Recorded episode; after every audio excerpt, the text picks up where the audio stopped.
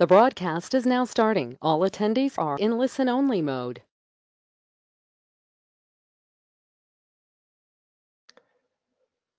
Ja, schönen guten Tag und herzlich willkommen zu unserem monatlichen Webinar. Jeden Monat erhalten Sie nützliche und wertvolle Informationen zu uns rund um das Thema Kopierschutz und wie man mit CodeMeter Ihre Geschäftsvorfälle einfach und toll abdecken kann. Heute begrüßen wir äh, Björn, Dr. Björn Kroman hier neben mir und äh, mein Name ist Rüdiger Kügler und die nächsten 50 bis 55 Minuten haben wir das Thema License Lockdown. Das heißt, wie kann man Lizenzen sperren, wenn man die Notwendigkeit hat, eine Lizenz sperren zu, zu müssen. So, lassen Sie uns beginnen und schauen, wie die Agenda denn heute aussieht. Wir haben heute vorbereitet Anwendungsfälle für License Lockdown. Das heißt, wann, wieso, warum will man eine Lizenz vielleicht äh, sperren? Den zweiten Punkt, technische Grundlagen. Das heißt, äh, wie funktioniert so eine Lizenzsperre mit dem Firmen Access Counter? Was kann man hier entsprechend implementieren? Im dritten großen Teil zeigen wir, wie man das in der Praxis entsprechend implementiert, zum Beispiel über CodeMiner Protection Suite mit CodeMiner License Central oder auch manuell durch eigene API-Aufrufe in der eigenen Software. Und ganz zum Schluss natürlich noch die Frage, kann ich denn so eine Sperre auch wieder rückgängig machen? Ja, und damit lassen Sie uns äh, starten und ich übergebe meinen Kollegen Dr. Björn Krohmann. Schönen guten Tag auch von meiner Seite. Wir beginnen mal mit den Anwendungsfällen. Ähm, zunächst mal, warum ergibt das einen Sinn? Warum sollte man einen Container überhaupt sperren lassen? Ja, zunächst mal, ähm, um sich vor, ein Anwendungsfall ist, um sich vor potenziellen Angreifern zu schützen. Die versuchen durch Reverse Engineering entweder die Lizenzierung auszuhebeln oder an in der Anwendung verstecktem geistigen Eigentum heranzukommen. Das betrifft sowohl automatisch verschlüsselte Anwendungen mit dem AX Protector. Da wird man in der Regel versuchen wollen, einen Memory Dump der Anwendung zu machen oder auch Address Table oder Einsprungpunkte zu finden, beziehungsweise Abfragen in der Software. Das ist statisch oder dynamisch. Das heißt, entweder über einen Debugger oder später über einen Disassembler. Ja, auch wenn die Anwendung individuell verschlüsselt ist, äh, wird durch einen Angreifer oder könnte ein Angreifer versuchen, die zu analysieren und ähm, zu disassemblieren. Und äh, hier würde ich als Angreifer hingehen und sagen, ich mache mal ein Tool, mit dem ich alle verschlüsselten Funktionen finde und einfach dann versuche, alle Funktionen, die verschlüsselt sind, zu entschlüsseln und die wieder zusammenzubauen zu einer originalen Anwendung. Oder wenn ich Code-Moving mache, dann die Frage, wie würde ein Angreifer hier vorgehen? Und äh, der Angreifer würde dann sagen, hm, ich versuche jetzt einfach mal den Code äh, auszuführen und beobachte mal, welche Parameter kann ich reingeben, was kommt raus und vielleicht kann ich daraus erraten, was denn die Funktion eigentlich macht. So, also eine Sache können wir feststellen, also mit Ausnahme von der statischen Analyse, ähm, betreffen alle anderen Analysen den Container auch, beziehungsweise den Inhalt der Container. Das heißt, ich brauche zur Laufzeit auch eine lauffähige Lizenz. Ja, welchen lauffähige Lizenz brauche, heißt das ja, wenn ich keine habe, kann ich nicht analysieren. Das heißt, die Frage, die ich jetzt mal stelle, ist, wäre es denn nicht schön, wenn man irgendwie genau solche Angriffsmuster, die wir kurz skizziert hatten, Memory Dumping, äh, einzelne Funktionen entschlüsseln, wenn man diese Angriffsmuster erkennen würde und wenn sich dann die Lizenz automatisch sperren würde, weil dann kann der Angreifer nämlich nicht mehr weiterarbeiten.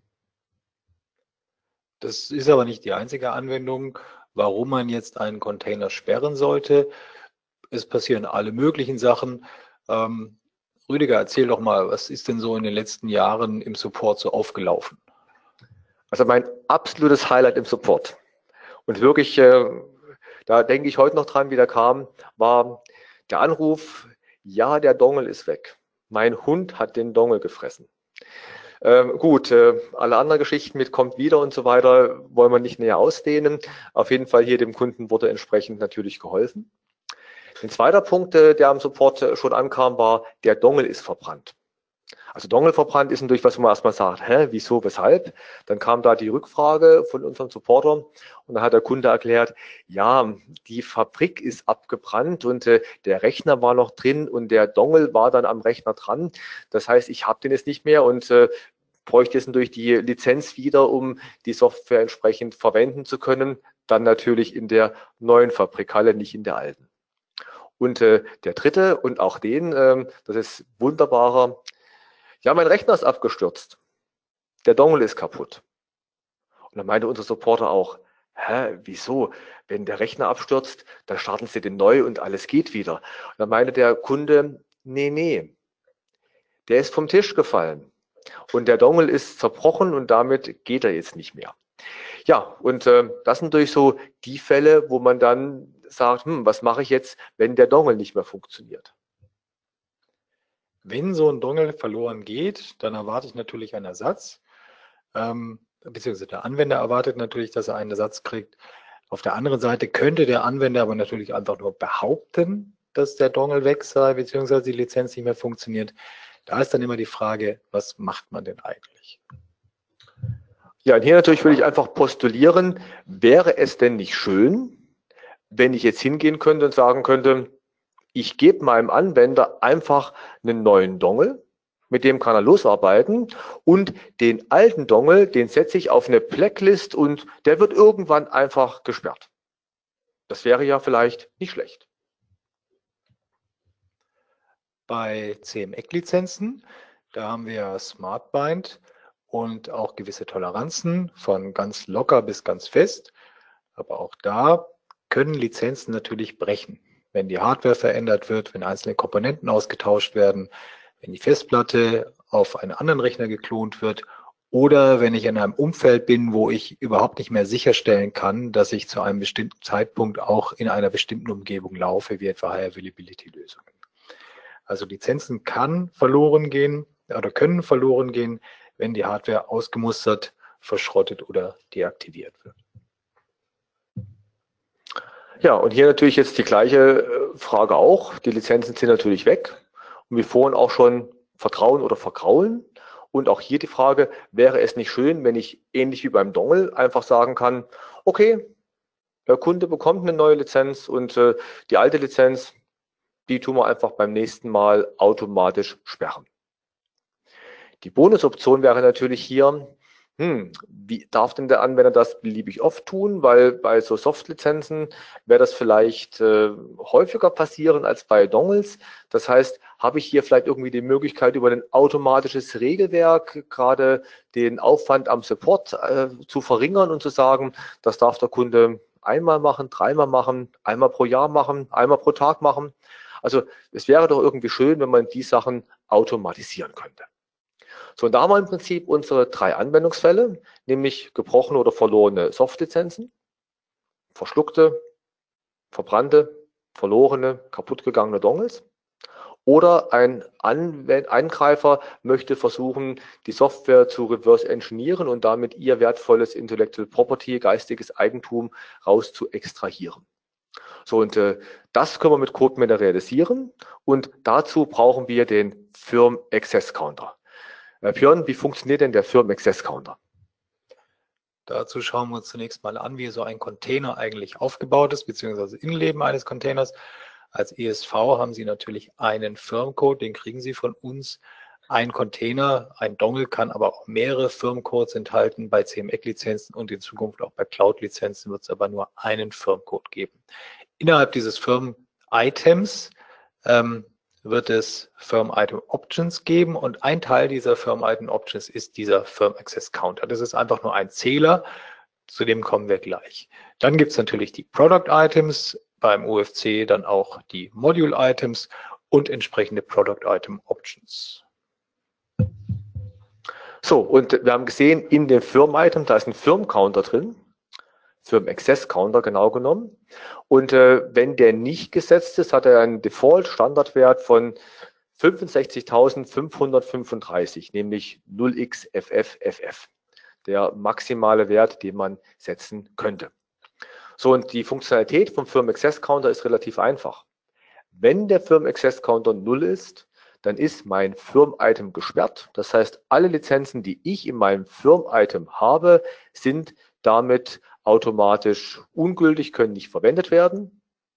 Wenn der Firm Access Counter ungleich 0 ist, dann im Prinzip sind alle Lizenzen gültig und können entsprechend verwendet werden. So, den Firm Access Counter kann ich per API um 1 erniedrigen. Das ist das, was seit CodeMeter 1.0 verfügbar ist. Ich kann im Prinzip hingehen und kann sagen, ich möchte gerne den Firm Access Counter runterzählen.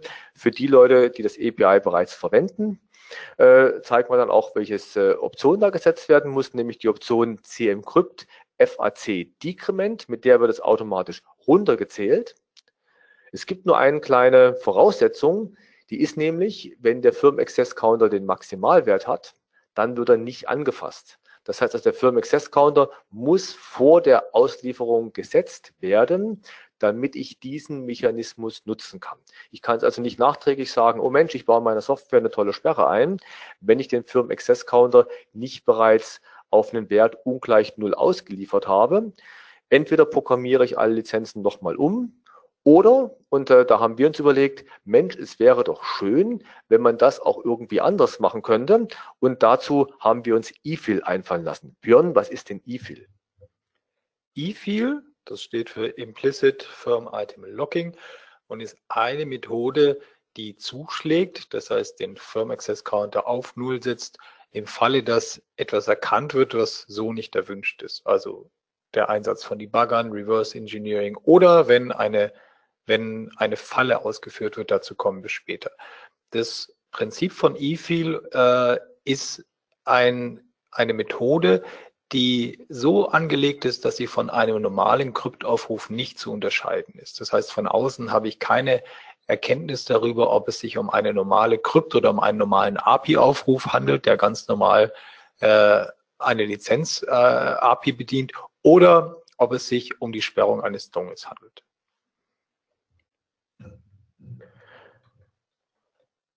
Und eFill kann ich auch per Code-Moving auslösen.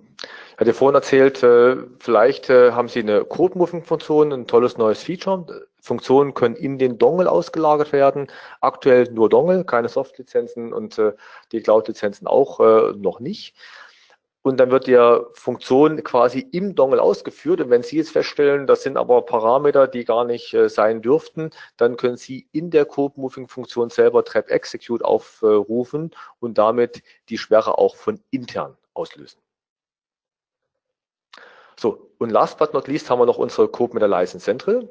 Die kann den Firm Access Counter natürlich jederzeit setzen, wenn eine Lizenz programmiert wird. Hier muss ich nicht vorprogrammiert haben. Und ähm, ich kann den im Prinzip auf einen beliebigen Wert setzen. Das heißt, ich kann mit dem License Central eine Lizenz sowohl sperren, als auch natürlich auch wieder entsperren. Weil wenn ich die Firma Access Counter auf 0 setze, ist sie gesperrt. Und setze ich ihn auf ungleich 0, zum Beispiel 1, wird die Lizenz damit automatisch wieder entsperrt. So, und das ist im Prinzip mal das Grundprinzip, wie ich mit dem Firmen Access Counter arbeiten kann. Ich kann ihn quasi selber mit der License Central setzen bei der Auslieferung und äh, die Software kann ihn runterzählen, Sie können runterzählen, beziehungsweise über eFill kann er schlagartig auf Null gesetzt werden und damit alle Lizenzen in Ihrem Firm-Item gesperrt werden.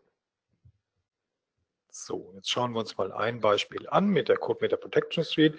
Angenommen, ich habe ein Programm mit AX Protector verschlüsselt und ich möchte jetzt, dass eFill zuschlägt im Falle, dass beispielsweise Debugging erkannt wird oder irgendeine Art von Reverse Engineering. So, mein vorbereitetes Beispiel. Ich habe hier im Verzeichnis Executables ein kleines Hello World liegen, was noch unverschlüsselt ist, äh, was eine kleine Kommandozeilenanwendung ist ähm, und die möchte ich gerne verschlüsseln. Ich habe da schon mal ein Projekt vorbereitet und äh, wir sehen hier ganz normale Einstellungen quasi Executable 01 Hello World soll im Unterverzeichnis Protected hinkopiert werden. Bei Licensing System Settings, ich verwende meinen Firmcode und wähle einen freien Produktcode, zum Beispiel die 1000. Die restlichen Optionen kann ich jetzt hier mal schnell durchspringen. Und interessant sind dann die Security-Optionen, nämlich hier Activate License Lock. Die Option, die muss gesetzt sein. So, und dann in der Konfiguration gibt es hier noch drei Modi, Automatic, Lock License New und Lock License Old. Und äh, wir hatten ja vorhin erzählt, dass das E-Fill eine Funktion ist, die erst mit Firmware 1.14 kam. Das heißt, wenn ich jetzt alte Dongles im Feld draußen habe, dann kann ich sagen, mach automatischer Modus. Das heißt, erkennt die Software, das ist ein alter Dongle, dann wird der alte Modus verwendet mit dem Firm Access Counter runterzählen um eins, erkennt die geschützte Software, das ist jetzt ein neuer Dongle, Firmware 1.14 oder höher, dann macht sie automatisch E-Fill. Die 1.14 ist sehr alt. Die 1.14 ist jetzt nahezu zehn Jahre oder über zehn Jahre alt. Das heißt, wenn Sie sagen, so alte Dongles habe ich nie bekommen, habe ich gar nicht im Feld oder meine Kunden, die so einen Dongle haben, die setzen den gar nicht mehr ein, dann können Sie auch sagen, mach immer das neue Verfahren, mach immer E-Fill, weil dann natürlich kein if springe in den alten Zweig noch drin ist, sondern habe ich wirklich den besseren und sicheren Zweig nur drin und quasi die Software wird immer oder die Lizenz wird immer über eFill gesperrt. Ich kann auch sagen, mach nur den alten aus Kompatibilitätsgründen, aber die empfohlene Einstellung ist ganz klar, mach mal im Prinzip den neuen nur mit eFill. Die restlichen Optionen sind wieder Standard und jetzt können wir unsere Anwendung einfach mal verschlüsseln. Gut, und dann zeigen wir mal, was passiert. Zunächst mal überzeugen wir uns davon, dass die Anwendung läuft. Eine Lizenz haben wir programmiert. Wir sehen also Hello Vibu, das ist die Ausgabe, die erwartete Ausgabe. Was passiert denn jetzt, Rüdiger, wenn jetzt im Hintergrund ein Debugger läuft? Machen wir einfach mal. Alt F3 äh, ich nehme hier den Olli Debug, äh, berühmte Anwendung, um Software zu debuggen und lassen den einfach mal laufen. Klicke auf F9, lauf mal los und hier, hier links unten sehen wir Process Terminated mit Exit Code FF 255, was auch immer das bedeuten sollte. Hm, keine Ahnung, was es war. Also irgendwie blöd. Starten wir die Anwendung einfach nochmal ohne Debugger und gucken, was passiert. Und jetzt sehen wir die Fehlermeldung und man sieht auch den Reason, der Firm Access Counter ist Zero. Das heißt, die Anwendung, die geschützte Anwendung hat erkannt, dass im Hintergrund ein Debugger lief und hat, eFill hat also zugeschlagen und den Firm Access Counter auf Null gesetzt. Man könnte das jetzt auch sehen, wenn man im Webadmin nochmal schauen würde, ähm, wie denn der Firm Access Counter wäre. Da haben wir da oben sehen wir ihn in der oberen Zeile. Bei dem Container mit der Seriennummer auf Ende 7.5 ist der Firm Access Counter auf 0. Das hat also gut funktioniert.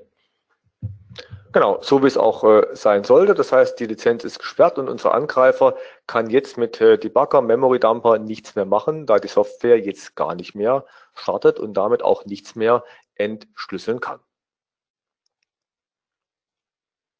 So, hier haben wir es nochmal auf unserer Folie zusammengefasst. Ich aktiviere License Lock. Empfehlung eben, das auf New zu stellen, damit immer implizit Firm Item Locking verwendet wird. Und sobald eben eine von den eingestellten Anti-Debug-Maßnahmen äh, gefunden wird, Basic Debugger Check, Kernel Debugger Check, Advanced Debugger Check, IDE Check, in dem Augenblick schlägt die Sperre zu und die Lizenz wird gelockt. By the way, Basic heißt, wir gucken, ob ein Debugger attached ist. Kernel. Wir gucken, ob solche Sachen wie ein Softice installiert ist. Bei Advanced Debugger Check haben wir es quasi ähnlich gemacht wie ein Virenscanner. Wir haben eine Liste von bösen Tools und schauen, ob die bösen Tools gerade auf dem System laufen. Das heißt, die müssen noch nicht mal zu dem Programm attached sein, weil es nämlich einige Methoden gibt, wie man so einen Attach an der Software verstecken kann. Deshalb gibt es quasi diesen Mechanismus als drittes. Der vierte ist eigentlich ähnlich, IDE Debugger Check. Dort gehen wir hin und sagen, wir haben die Welt aufgeteilt in schwarz und weiß. Böse Tools und gute Tools, die man auch für böse Zwecke verwenden kann. Zum Beispiel in Delphi, zum Beispiel in Visual Studio, zum Beispiel in Borland IDE. Und das sind die Sachen, die sind dann in dem vierten Haken drin, IDE Debugger Check. Und ganz toll finde ich persönlich den Generic Debugger Detection, weil man kann immer nur einen Debugger an die Anwendung dran attachen. Und das heißt, wir bringen hier einen eigenen Debugger mit. Das heißt, beim Starten wird der eigene Debugger an die Anwendung attached und damit kann sich quasi kein zweiter mehr dran äh, hängen. Wenn die Anwendung bereits im ersten Debugger läuft, dann kann sich unser Debugger nicht dranhängen. Wir erkennen das und können dann entsprechend unsere Gegenmaßnahmen einleiten. Und Virtual Machine Detection, die Anwendung darf nicht in der Virtual Maschine laufen, weil man könnte ja jetzt hingehen und sagen, dann mache ich im Prinzip die Anwendung in der VM und ich debugge von außen die ganze VM und schaue dann, was da passiert. Nicht ganz trivial und einfach ähm, und äh, auf jeden Fall eine Option, die wir anbieten, die aber eher seltener verwendet wird. Das ist aber nicht die einzige Möglichkeit. Als nächstes könnte ich auch noch mit dem X-Protektor selber Fallen einbauen in meinen Programmcode. Wir zeigen da mal ein kleines Beispiel. Das wäre jetzt ein Hello World. Und da sehen wir jetzt, da oben haben wir jetzt eine Funktion, die Trap-Funktion, die eigentlich nicht ausgeführt werden soll. Und wir sehen, das ist jetzt noch ein Hilfsmittel von uns. In einem bestimmten Falle, in der if-Schleife, würde diese Funktion also dechiffriert und dann würde IFIL zuschlagen. Das heißt, sollte ein Angreifer versuchen, diese Funktion äh, aufzurufen oder zu dechiffrieren, um auszuprobieren, was die denn tut, dann wäre der Container gesperrt. Also gerade wenn Sie sich erinnern an die Angriffsszenarien, wenn ich sage, ich habe in IX Protector viele Funktionen verschlüsselt und jemand geht hin und sagt, ich mache meine Analyse und gucke, was ist denn verschlüsselt, was ist unverschlüsselt und versuche einfach alles Verschlüsselte mal automatisch zu entschlüsseln, dann würde er nämlich genau in diese Falle hier reinlaufen. So, und was muss ich jetzt noch tun? Wir haben da auch noch ein zweites Projekt vorbereitet. Nein, wir müssen den nicht speichern. Wir gehen hin und laden unser zweites Projekt IX Protector und Traps. So, und damit äh, das Ganze funktioniert, ganz normale klassische AX Protector Einstellungen mit äh, Firmcode und Produktcode. So, und dann gehen wir hin und sagen bei dem IX Protector Einstellung erstmal natürlich IX Protector aktivieren. Und dann sagen wir die Funktion, die mit dem Namen Trap exportiert wird, das Exportieren erfolgt, weil wir das Makro Wupi Deckel Fang verwendet haben im Code, was bedeutet nichts anderes als äh, Deckelspeck DLL Export. Und der Name muss Trap enthalten. Und diese Funktion, die soll quasi als Falle verwendet werden. Das heißt, wenn jemand versucht, die zu entschlüsseln, dann soll es Bumm machen und die Lizenz soll gesperrt werden. So, und dann zum Schluss sage ich hier verschlüsseln, schauen, dass der Olli-Debug nicht mehr läuft, weil das nämlich ansonsten mal den AX Protector Lizenz oder die AX Protector Lizenz sperren kann, nein, sperren wird. Ähm, das sollte man so aufpassen, dass man den AX Protector nicht mit Hacker Tools gemeinsam laufen lässt. So, und jetzt sehen wir im Prinzip, ich habe hier eine Funktion verschlüsselt und diese Funktion ist entsprechend eine Falle. Das heißt, wenn diese Funktion aufgerufen wird, dann wird automatisch die Lizenz gesperrt.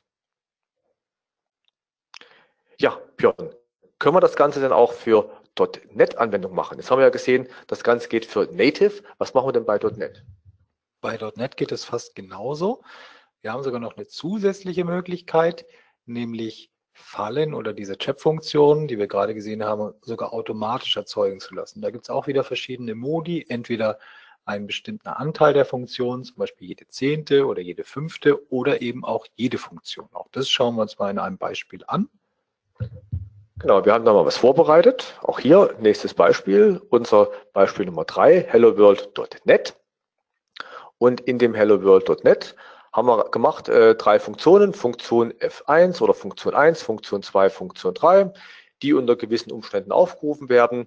Das soll jetzt einfach mal so ein bisschen, bisschen komplexere als eine Hello World Anwendung widerspiegeln, damit wir auch wirklich diese Funktions- Duplizierung oder Einfügen von Trap-Funktionen entsprechend sehen, weil nämlich um die Funktionen gut zu verstecken, verwenden wir die gleichen Namen und überzeugen quasi überladene Parameterwerte, sodass wir im Prinzip die gleichen Funktionsnamen haben und nicht irgendwie in einem Forum mal auftaucht, ja, immer wenn die Funktionen Bockwurst, Weißwurst und Bratwurst heißen, dann sind das Fallenfunktionen.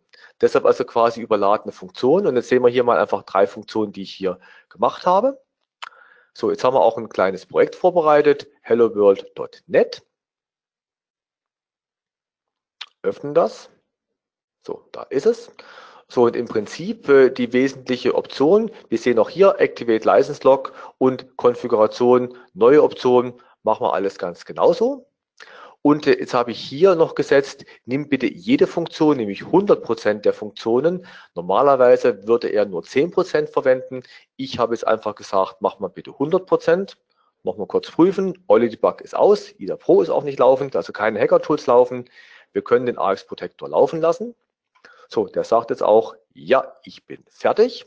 So, und jetzt ist vermutlich mal ganz interessant zu sehen, wie sieht denn so eine geschützte Anwendung jetzt mit irgendwelchen Reverse Engineering oder Hacker Tools aus?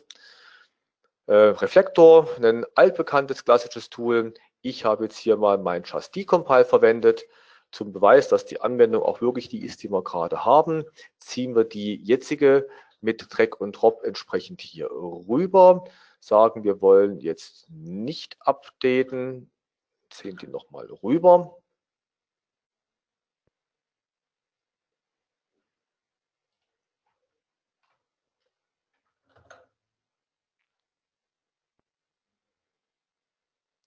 Nehmen die .NET-Anwendung, weil natürlich ein Just Decompile nur eine .NET-Anwendung dekompilieren kann und keine Native-Anwendung.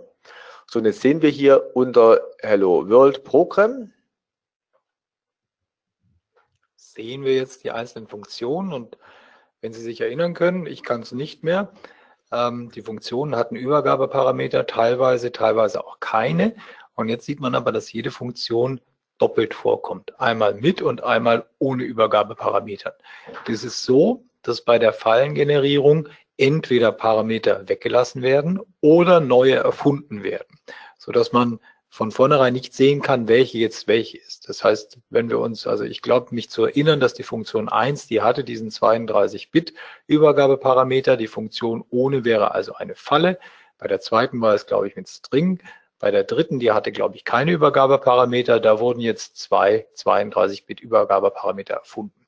Man kann sich vorstellen, wenn man eine entsprechende Anzahl an Funktionen hat, steigt sozusagen der der Funktionsumfang exponentiell. Das heißt, als Angreifer nicht in eine Falle zu tippen, zu tappen, wird extrem schwierig, ähm, es sei denn, ich habe nähere Informationen über den Source Code.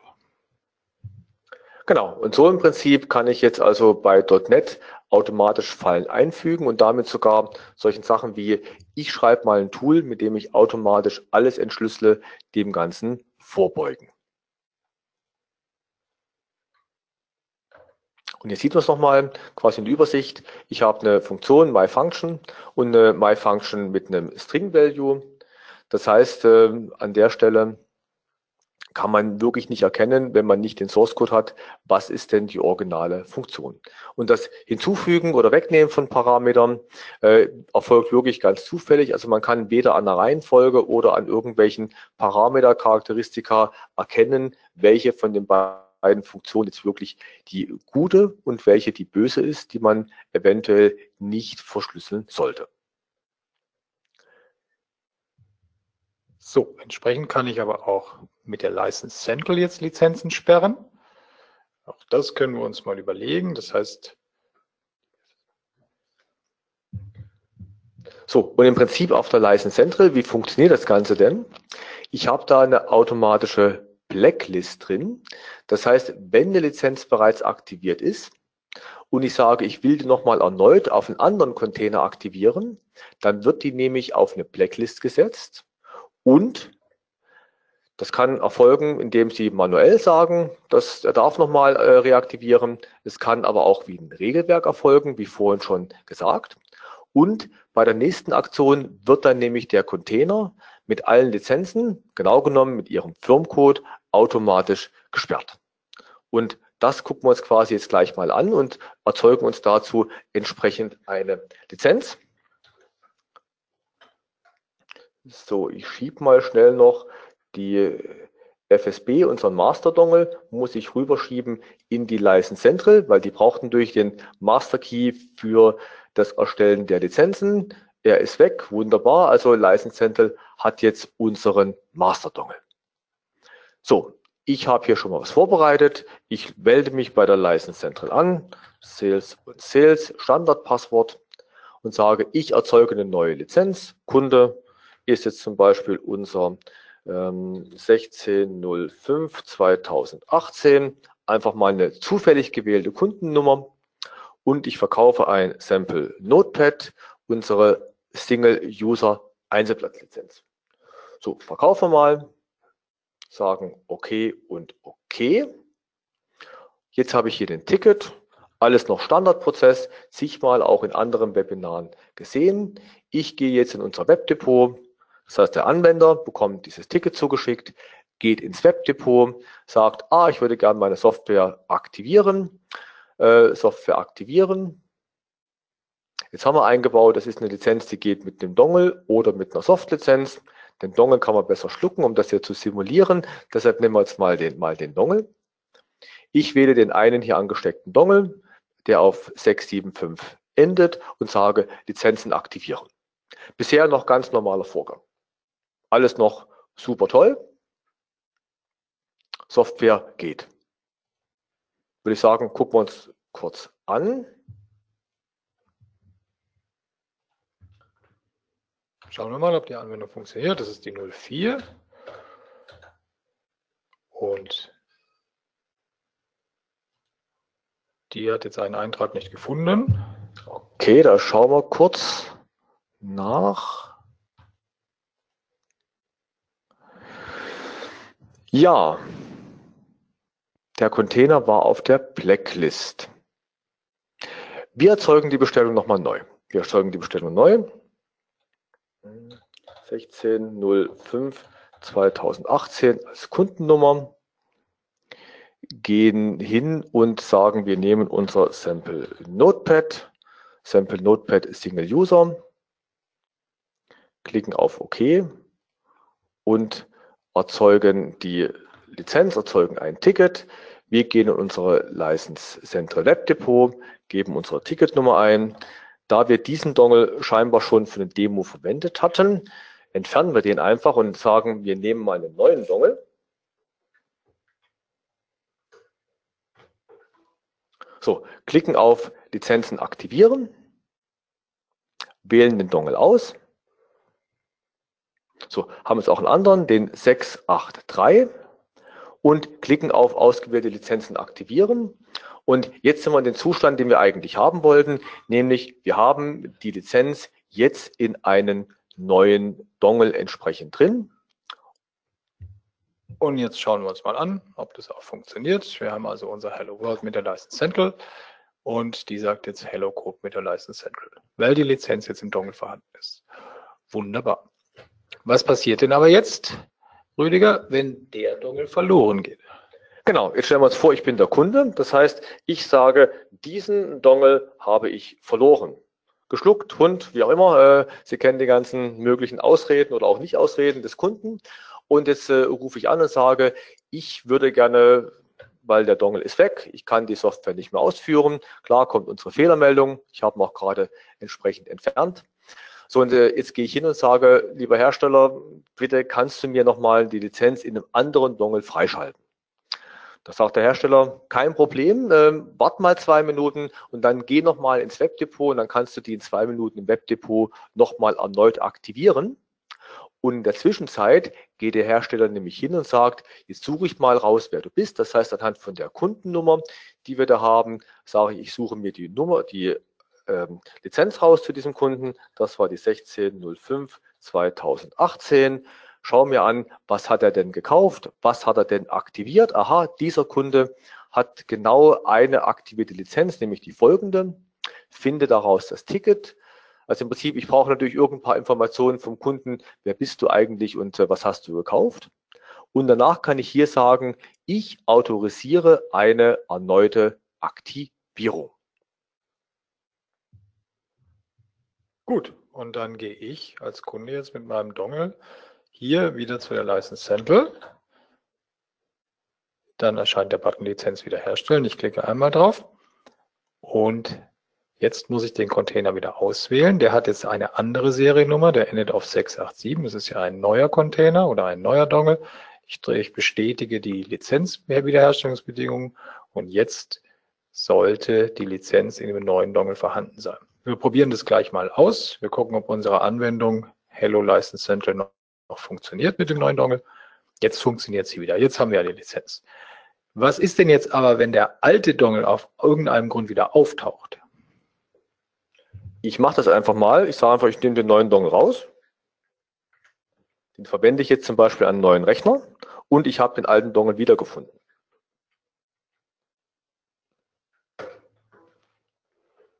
So, und äh, natürlich geht die Lizenz noch, weil wir haben ja keine Kontakt bisher zur License Central gehabt.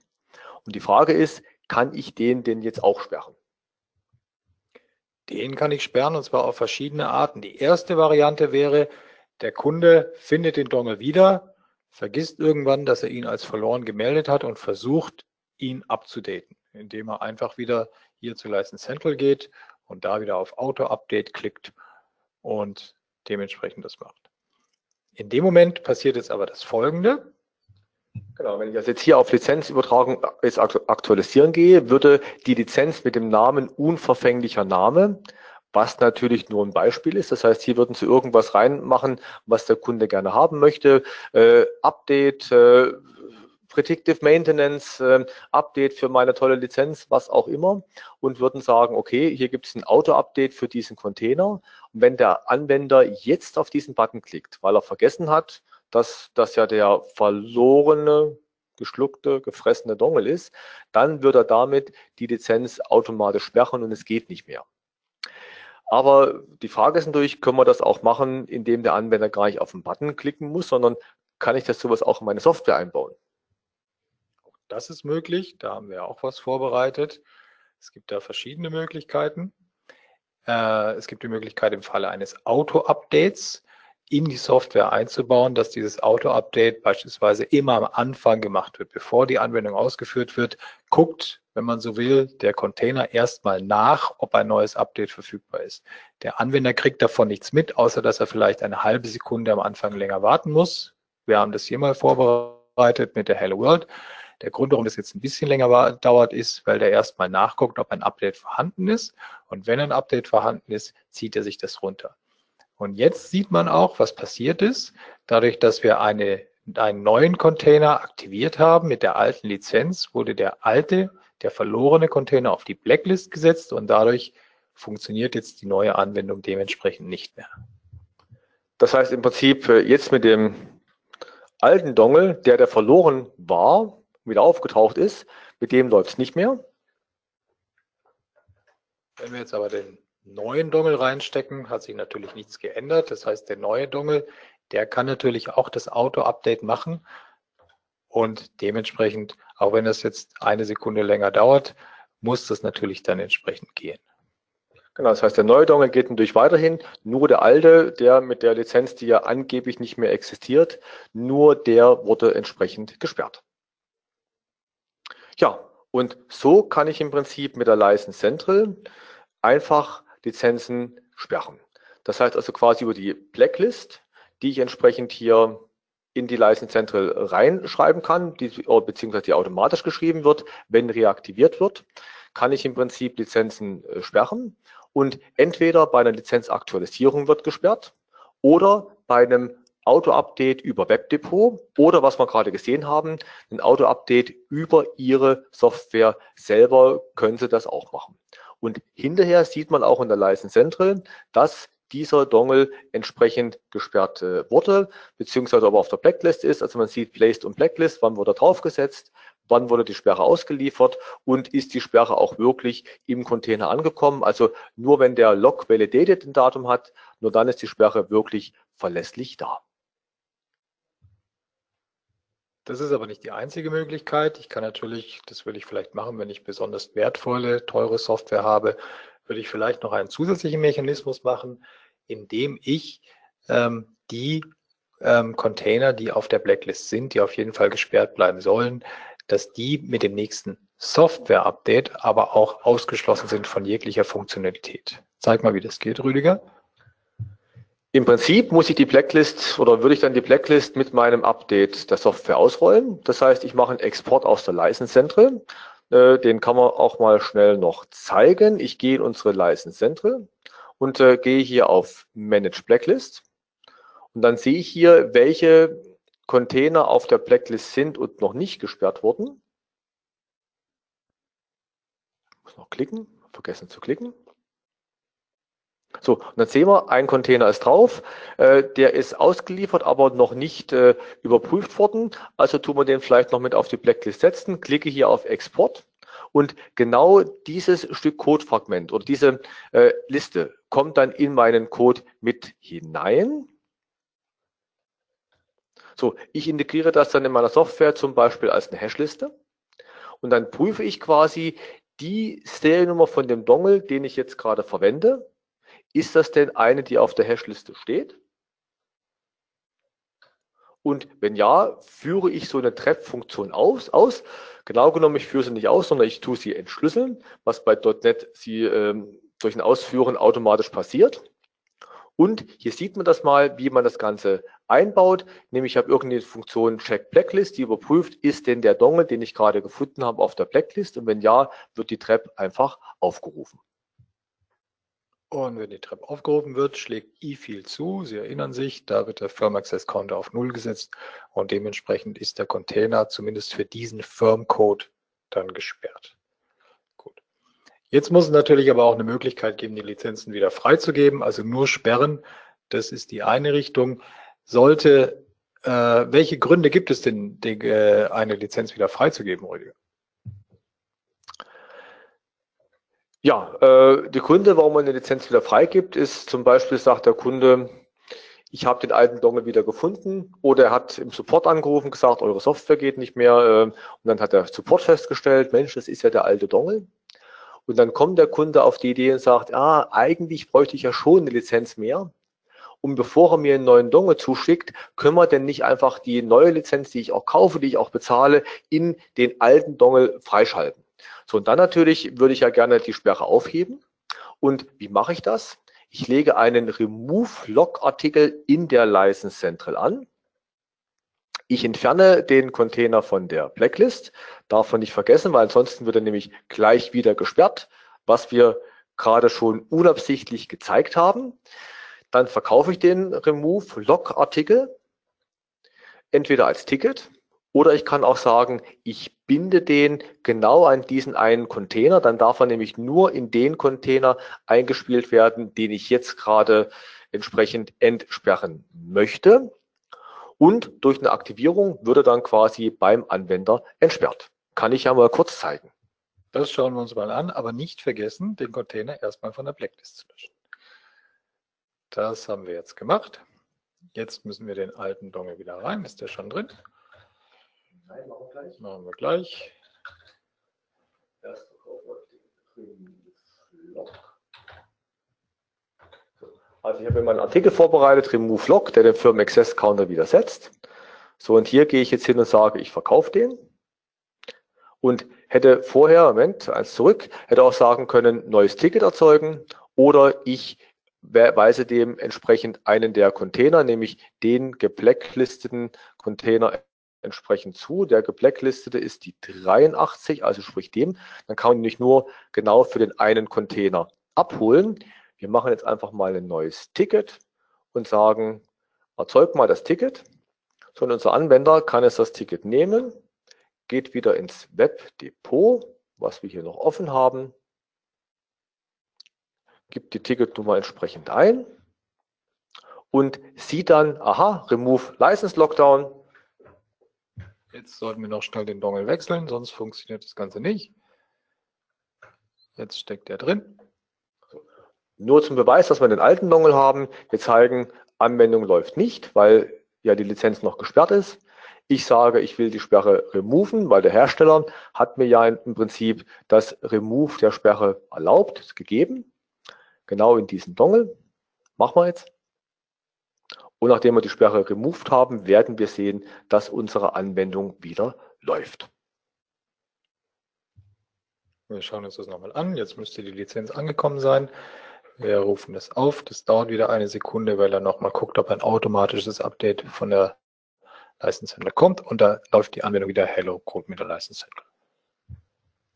Wenn wir jetzt das automatische Update äh, noch drin gehabt hätten äh, oder quasi ein automatisches Update erstellt hätten für das Aufheben der Sperre, dann hätte die Software diese Sperre sogar automatisch durch dieses Auto-Update aufheben können, wenn die Auto-Update-Funktion unverschlüsselt drin ist. Weil wenn sie natürlich verschlüsselt ist, dann kann sie ja nicht ausgeführt werden. Wenn ich aber sage, die Auto-Update-Funktion lege ich unverschlüsselt rein, dann könnte ich sogar durch meine Software so eine Sperre wieder aufheben, wenn ich das denn wollte.